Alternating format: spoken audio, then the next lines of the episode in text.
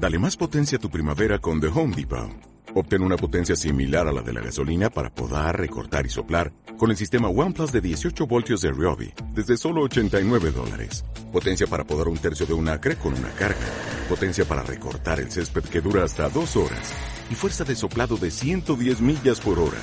Todo con una batería intercambiable. Llévate el sistema inalámbrico OnePlus de 18 voltios de Ryobi. Solo en The Home Depot. Haces más. Logras más.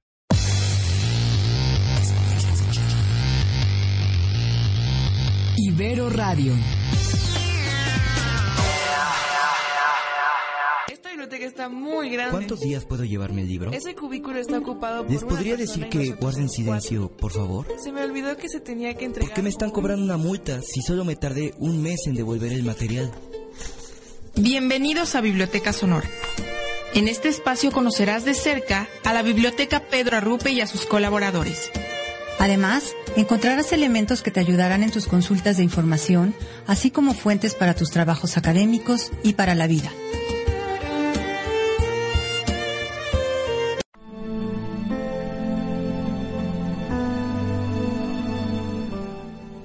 Muy buenos días, bienvenidas y bienvenidos a Biblioteca Sonora, un programa más de Ibero Radio. Y justamente son las nueve, casi cinco de la mañana. Estamos empezando este programa, nuestro noveno programa justamente aquí en Ibero Radio. Y ya saben que también nos pueden seguir a través de nuestro podcast en Mixcloud Diagonal y también tenemos el podcast donde pueden descargar los audios para que los vayan escuchando si no nos escuchan en vivo, ya sea en el gym, eh, conduciendo, yendo al parque, mucho más, a través de la plataforma de ibox.com diagonal biblioteca sonora. Y bueno, justamente hoy es 21 de marzo, hoy llega la primavera, ya se siente el calorcito rico aquí en la comunidad y justamente me da mucho gusto el poder compartir este programa, ya nuestro noveno programa aquí, con eh, mi compañera, co-colaboradora, en este caso, ella es la maestra Rosalba Moreno. ¿Qué tal? ¿Cómo estás? Buenos días, Rosalba. Buenos días, comunidad. Bienvenidos a Biblioteca Sonora en este primer día oficial de la primavera, aunque entró ayer a las 10 y 10. Bueno, felicidades al Benemérito de las Américas que estará en su tumba felizmente descansando. Y empezamos con este noveno programa. Y bueno, pues también darle la bienvenida, por supuesto, a José Ramón Ortega. Él también colabora con nosotros en la biblioteca y, por supuesto, es otro colaborador también aquí en Biblioteca Sonora. ¿Qué tal? Buenos días, Ramón. Hola, ¿qué tal, Majo? Buenos días, buenos días, Rosalba. Y bueno, pues un gusto también el poder tener el día de hoy como invitada a Ángeles Cebada, que justamente ella nos va a estar hablando y profundizando de colecciones en el programa del día de hoy. ¿Cómo estás? Buenos días, Ángeles. Buenos días, este Majo, muy bien, gracias. Saludos a todos, buenos días. Y pues así empezamos este programa, justamente eh, contentos, felices de estar aquí en nuestro noveno programa. Y pues mandarle muchos saludos a todos los compañeros que se encuentran en la biblioteca, por supuesto a todos los que nos echan porras, nos alientan, a eh, en este caso a todos los que nos eh, son enlaces académicos, como es Juan Ernesto, como es Lucero Herrera, y también por supuesto del mismo departamento de, Rosy- de, de Ángeles, donde está Rocío en este caso. Y bueno, pues para comenzar, vámonos ya con nuestra primera sección para ver qué cosas nos trae la biblioteca en esta semana. Entonces, vámonos con la sección.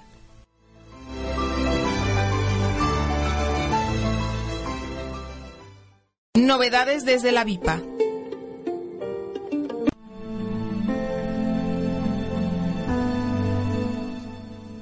Bueno, esta semana en Novedades desde la VIPA tenemos la presentación de dos publicaciones en el lobby de nuestra, de nuestra biblioteca.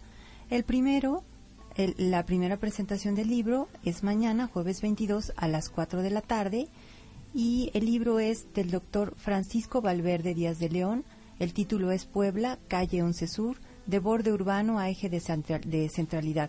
Presenta la doctora Emma Morales. La segunda publicación, que se presenta también a las 4 de la tarde en el lobby de la biblioteca, es el viernes 23 de marzo y las, las, la presenta el maestro Noé Castillo Alarcón, nuestro director. El título del libro es Historias en tiempos de desolación, la memoria histórica de la Compañía de Jesús en México, siglos XVIII y XVII.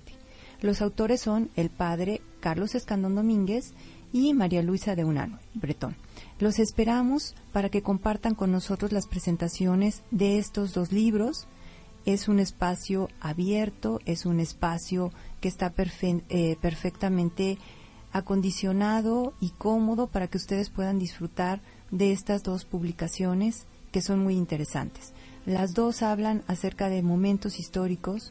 Una habla de urbanismo y la otra de la Compañía de Jesús.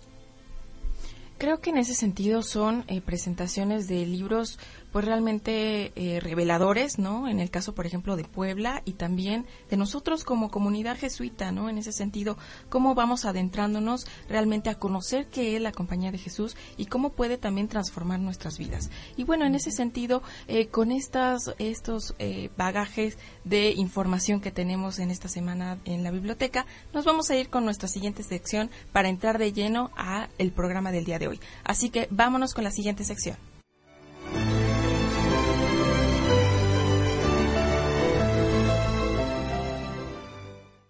Información tecnológica.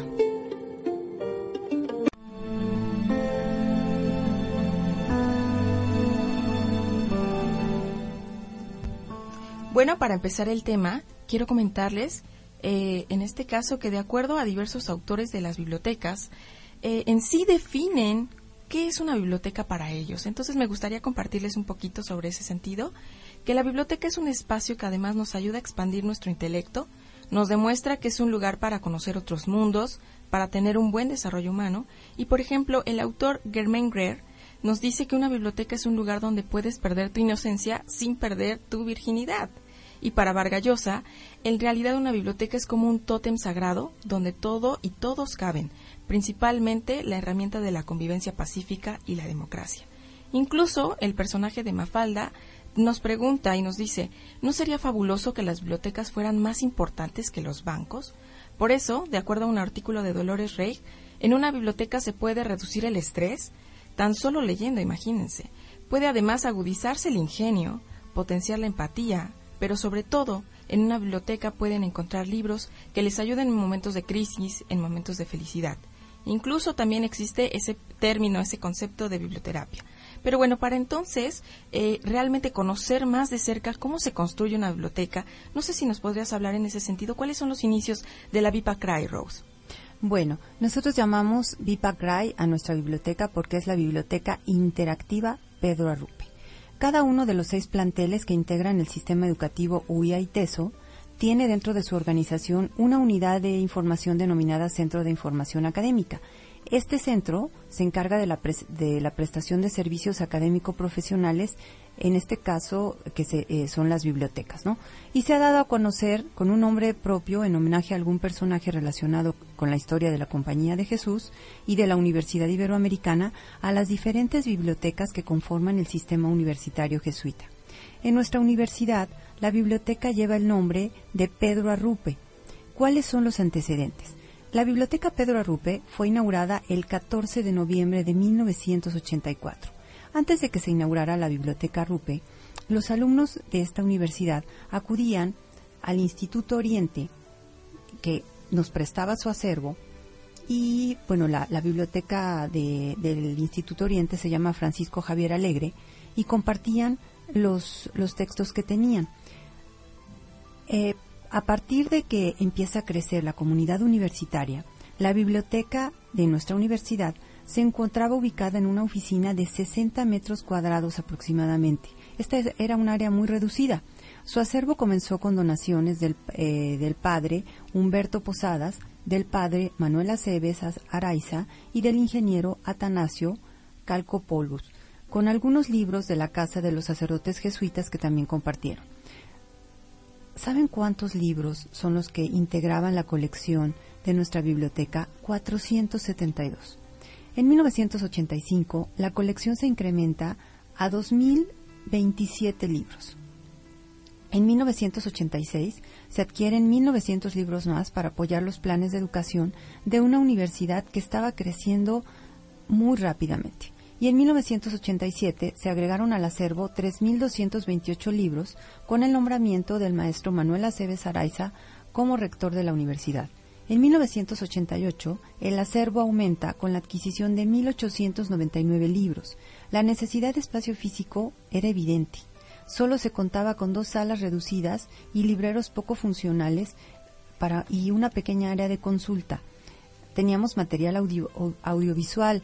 Hay muchas personas que no conocieron las diapositivas. Los alumnos que nos estén escuchando en este momento seguramente dirán, ¿qué es eso? Bueno, pues esa era la manera en que se proyectaban las imágenes en un carrusel, se colocaban todas las imágenes y, y no había cañones. Bueno, entonces había audiovisuales, había un acervo antiguo y un área de procesos técnicos, pero se necesitaba tener ya un espacio físico más grande. En 1990, el acervo aumenta a 2.493 libros y el personal de la biblioteca lo conformaban cinco personas. Estamos hablando de 1990. Es entonces cuando se firma el convenio de catalogación con la Universidad de Santa Fe. Imagínense, de 1990, donde teníamos 2.493 libros, al 2018, contamos ahora con un acervo de 78.512 libros y en total 133 materiales, porque ya estos 133 materiales incluyen todo lo que es el apoyo audiovisual, música y todo tipo de, elementos que sirven para que esto sea una biblioteca interactiva. Y trabajamos 20 personas en la Vipacray. Esta es la historia de nuestra biblioteca. Nuestro director es el maestro Noé Agustín Castillo Alarcón. Esta es la historia, Majo. Bueno, pues así, empezando ya a contar la historia en sí, no sé en ese sentido, ¿qué nos puedes decir, José Ramón, justamente como para enlazar en sí cuáles son los antecedentes de la biblioteca? Ramón, nos gustaría, como dice Majo, que nos introdujeras a una parte histórica, a este sentido eh, quizá romántico de, de la Biblioteca de Alejandría, que es una biblioteca que todos recordamos desde que somos pequeños, no porque la hayamos vivido. Ojalá pudiéramos tener este, esta cualidad de transportarnos en el tiempo y de ver esa maravilla que, que, que decían que tenía lugares especiales, jardines que hacían que las personas leyeran de una manera pues más completa, los pájaros cantaban, pero lo más importante de la Biblioteca de Alejandría es que era una de las siete maravillas del mundo antiguo. ¿Por qué? Por el conocimiento, por la fuerza de la palabra. ¿Qué nos puedes comentar sobre esta maravilla llamada Biblioteca de Alejandría, Ramón? Bien, bueno, pensé que para ligar el tema del desarrollo de las colecciones, Sí. valdría la pena centrarse en la mención de dos colecciones de las más importantes del mundo antiguo, que fueron la de la Biblioteca de Alejandría y la de la Biblioteca de Pérgamo. Eh, la Biblioteca de Alejandría fue construida alrededor del siglo III antes de Cristo por Ptolomeo I Soster y llegó a tener alrededor de 700.000 volúmenes, que en la actualidad equivaldrían aproximadamente a unos 100.000 libros impresos. Y en el caso de la Biblioteca de Pérgamo, fue fundada en, la- en esta ciudad de la costa de Asia Menor por Atalo I y aunque no se desarrolló totalmente hasta el reinado de su hijo en el siglo II antes de Cristo, esta biblioteca estaba organizada alrededor de un templo en honor a Atenea. La biblioteca de Pérgamo tuvo, según Plutarco, unos 200.000 volúmenes y llegó a rivalizar con la biblioteca de Ale- de Alejandría. La tradición le atribuye a esta biblioteca el empleo del pergamino como material de escritura.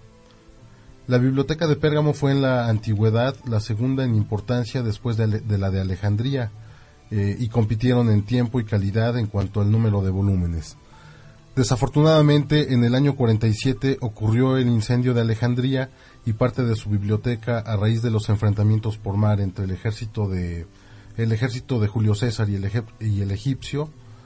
Según narra el propio Julio César en sus vidas paralelas, eh, como recompensa de las pérdidas, Marco Antonio habría mandado al Serapeo de Alejandría los volúmenes de la biblioteca de Pérgamo, ya que había sido saqueada con anterior- anterioridad por causa de las luchas políticas que había en, en ese, en, ese, en esa zona del mundo. Se dice que con la pérdida de la biblioteca de Alejandría, la, la civilización se retrasó por mil años. Eh, yo no sé si eso sea cierto o no, se pueda cuantificar, pero en lo que sí tengo una profunda certeza es que las colecciones de las bibliotecas son de un valor inconmensurable y en, eh, a la distancia y con la justa medida, pues nuestra biblioteca también tiene una colección extremadamente valiosa que es aprovechada por todos los miembros de la comunidad. Exactamente.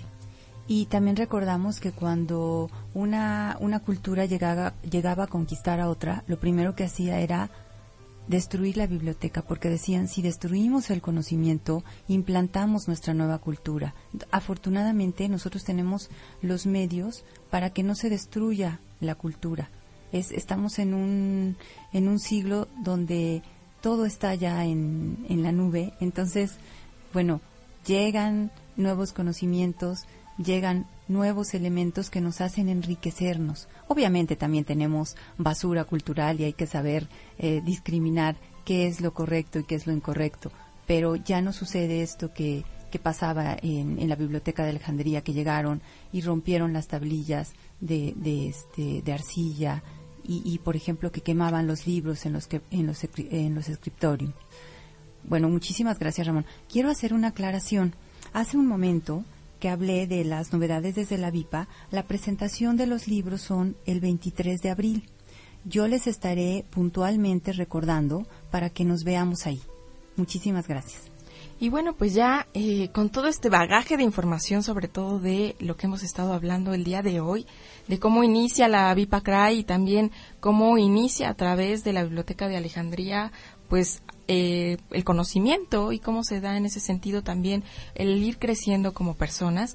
Entonces nos vamos a ir a un pequeño corte musical, que es la canción que nos propone nuestra invitada el día de hoy, que la canción en sí es de John Lennon, se llama Imagine, y que justamente les invitamos también a que reflexionen, a que analicen cómo podemos hacer de nuestra sociedad un lugar mejor en que realmente podamos imaginar cómo podemos construir y hacer cambios y transformaciones sociales a partir de nuestro propio trabajo. Así que vámonos con este corte musical.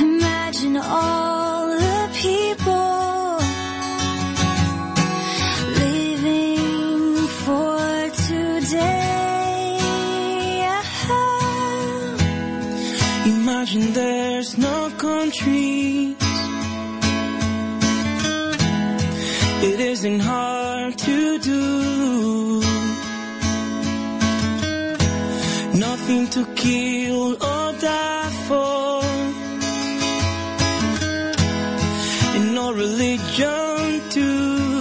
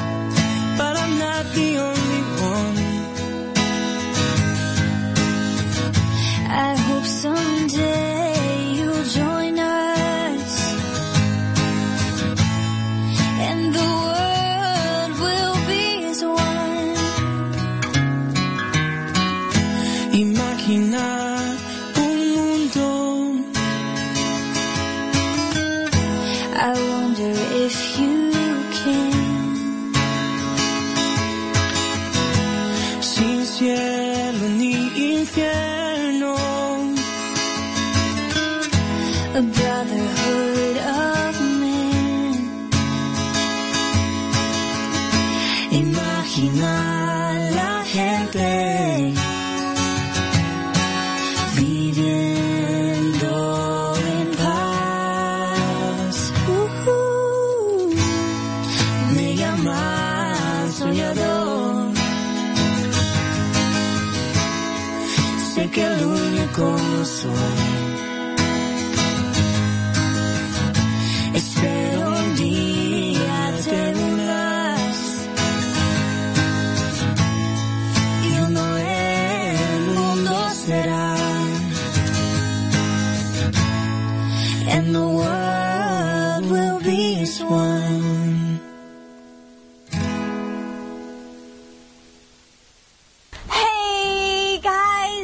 So much for watching this video. This is my good friend Gustavo.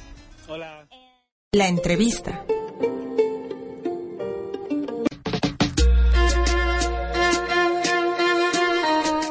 Regresamos desde Ibero Radio. Vámonos a la biografía del corazón.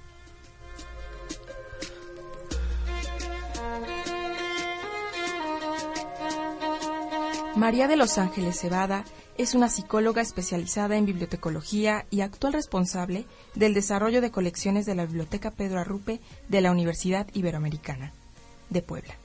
Poblana de corazón y de alma, Ángeles desde muy joven viajó a Nueva York, donde trabajó cuatro años aprendiendo inglés y francés. Sin embargo, por cuestiones personales, tuvo que regresar a México. Ingresó a laborar en la biblioteca desde el año 94 y se ha desempeñado en puestos como el área de circulación, de procesos técnicos y actualmente de desarrollo de colecciones. Paciente, tolerante, Ángeles es una mujer admirable. Desde que trabajaba en la biblioteca, se dividía su tiempo para cuidar a sus hijas y estudiar la licenciatura en psicología, posterior la maestría en desarrollo humano. Alegre, sencilla, carismática, en su tiempo libre suele convivir con su papá, y aunque ya casi no practica el básquet, es un deporte que le sigue gustando demasiado. Además, le encanta disfrutar con sus hijas doramas o K-dramas. Una de sus favoritas es la de Caín y Abel, que tiene una frase que dice: Durante una pausa en la oración budista por el difunto, el grillo llora. Gracias por amarme y no a otra persona.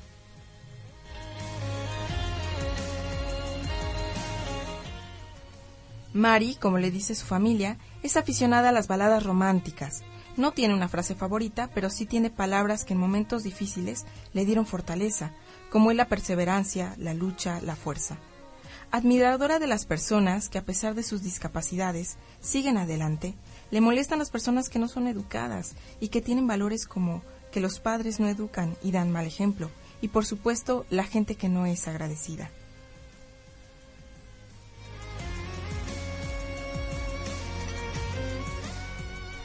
Para Ángeles, las personas más importantes en su vida son sus hijas y su esposo.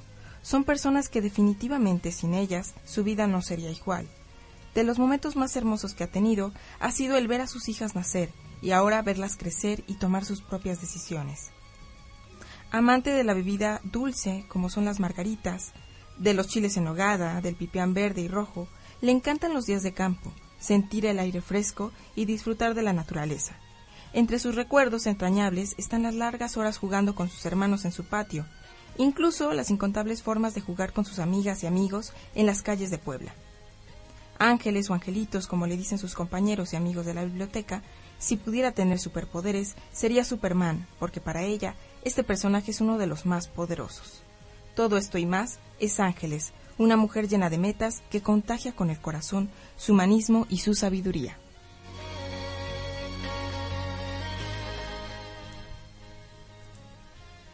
Pues bienvenida Ángeles, aquí estamos. Muchas gracias por aceptar la invitación de estar aquí en Biblioteca Sonora. Y bueno, pues comenzamos ahora sí la entrevista con las preguntas, ¿no? En este caso. Muy bien.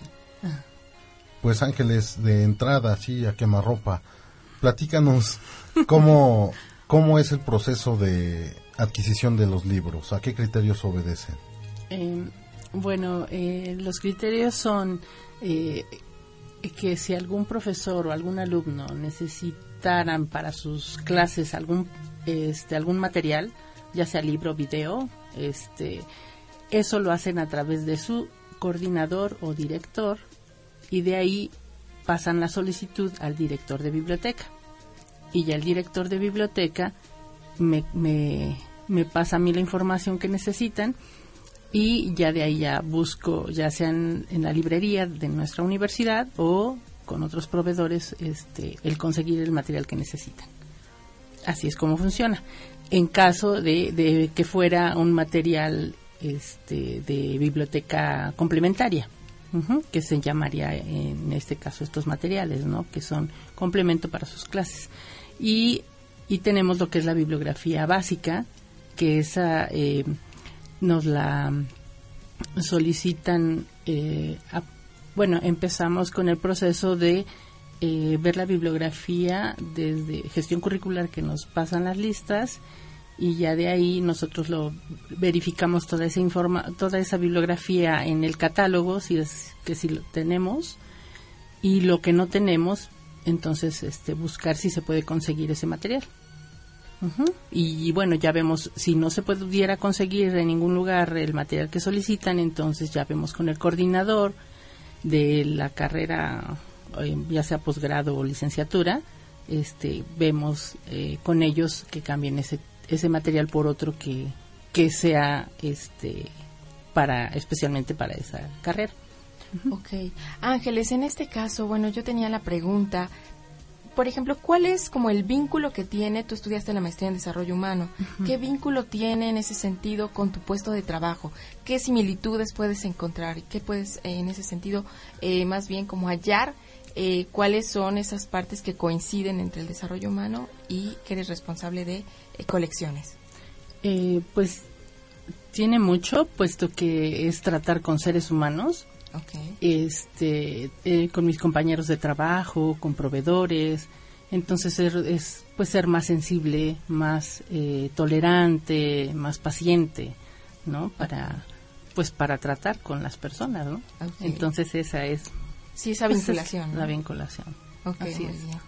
Y justamente esta empatía que, que necesitas para establecer el diálogo con los trabajadores es la empatía que nosotros, tus compañeros de biblioteca, sentimos cuando te conocemos. Por eso te decimos angelitos, porque Ah. proyectas esa paz. Entonces, eso es algo muy lindo, Ángeles. Ay, muchas Eh, gracias Yo lo que te quiero preguntar es también algo pues más personal que tiene que ver con esto de los doramas.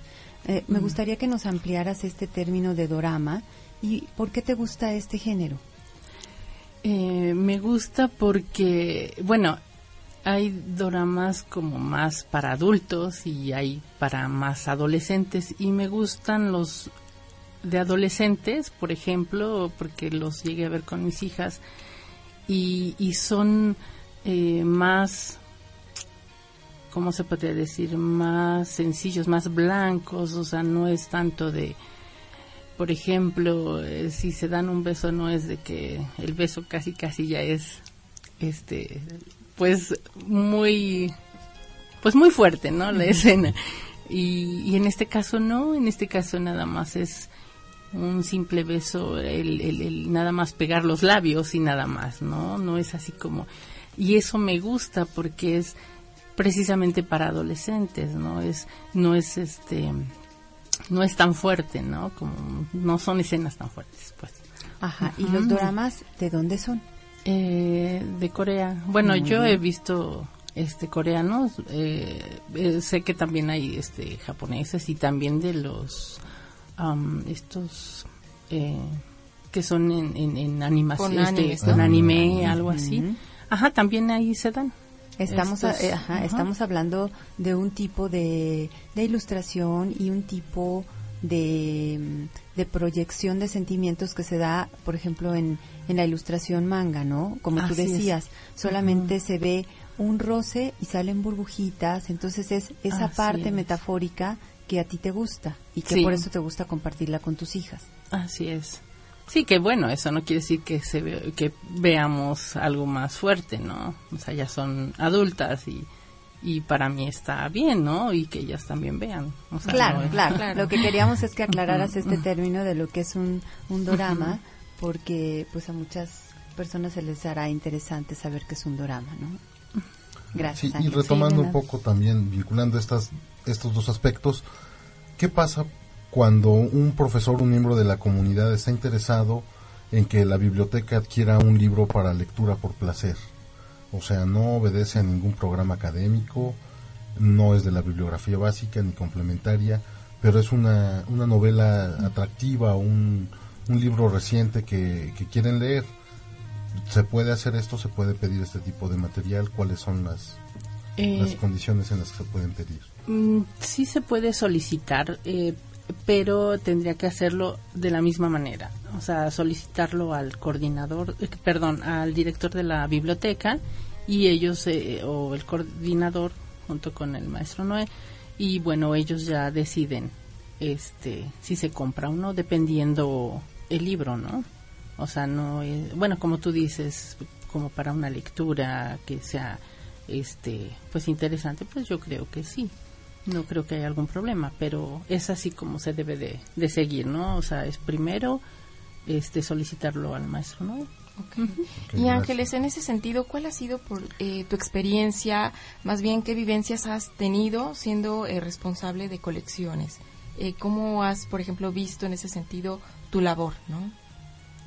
Este, pues, para mí, pues bien, ¿no? O sea, lo, lo he visto bien. Este, es interesante porque, eh, pues, desde ahí es desde donde inicia la entrada de un libro a la biblioteca, ¿no? Es de- desde que este lo solicita algún coordinador o alguna persona, algún profesor, este gestión curricular, hasta que ya este se pasa a lo que es este procesos técnicos, que es a donde ya lo van a clasificar y catalogar. Ok. ¿no? Pero desde ahí, o sea, sí es, es interesante, ¿no? El, el, el- el ver este todo este proceso que se tiene que hacer para conseguir el material que necesitan Así y pues que es una parte importante.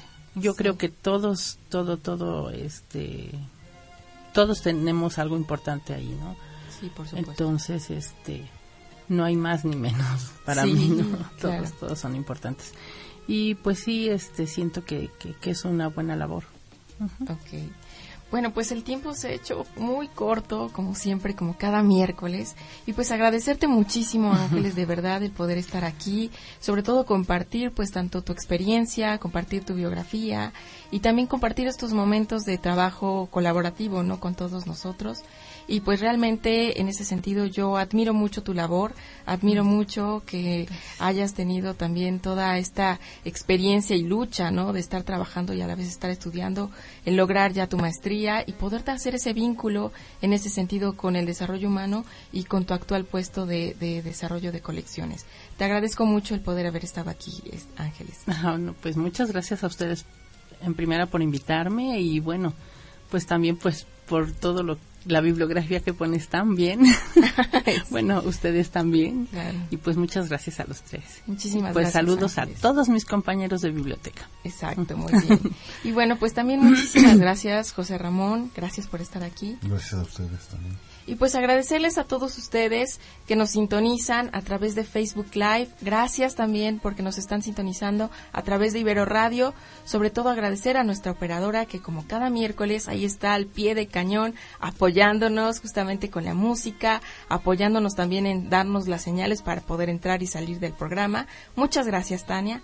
Y bueno, pues nada más recordarles que este es nuestro noveno programa y que vamos a seguir transmitiendo cada miércoles a partir de las 9 de la mañana. Muchas gracias. Y muchas gracias, maestra Rosalba, y que hoy nos va a despedir con una frase muy especial.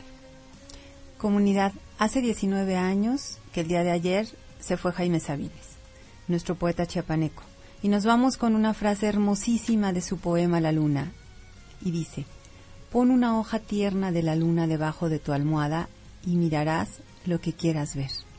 Esto fue Biblioteca Sonora.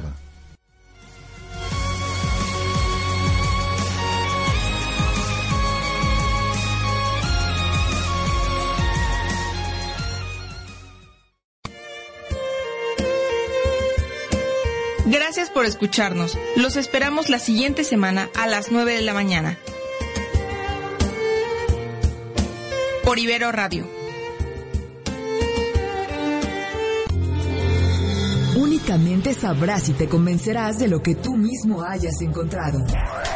Solo conocerás la sensación del sonido que tú mismo hayas experimentado. Ibero Radio.